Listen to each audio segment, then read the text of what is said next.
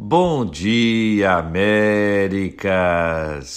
Que a bênção do Senhor repouse sobre a sua vida, sua casa, sua família, sobre todos os seus, em nome de Jesus. Graças a Deus por essa noite. Louvado seja o nome do Senhor por esse novo dia. Quando nós olhamos a palavra do Senhor, nós aprendemos tanto com ela, não é verdade? Chegamos à primeira epístola de Pedro, no capítulo 12. Porque os olhos do Senhor repousam sobre os justos, e os seus ouvidos estão abertos às suas súplicas, mas o rosto do Senhor está contra aqueles que praticam males. Hoje nós vamos observar a segunda parte e os seus ouvidos estão abertos às suas súplicas.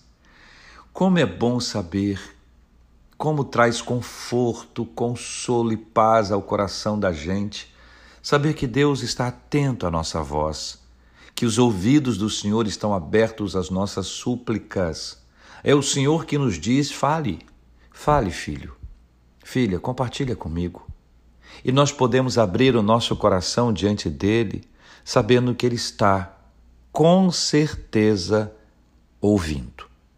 É preciso que a gente faça uma distinção entre ouvir e atender, porque de vez em quando a gente confunde isso. De vez em quando a gente diz assim: Deus não me atendeu.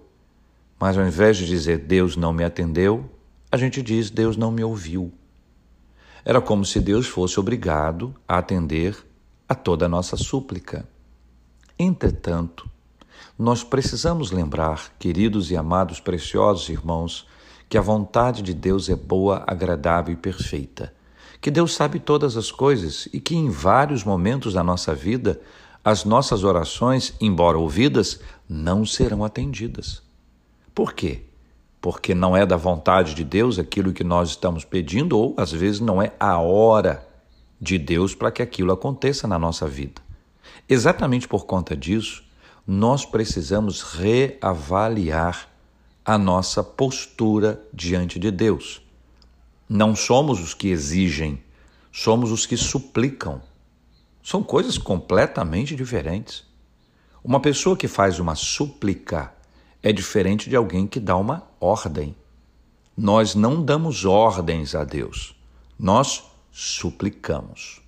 Então, Lembrando esses dois conceitos simples, muito simples. Primeiro, existe uma grande diferença entre Deus atender e Deus ouvir.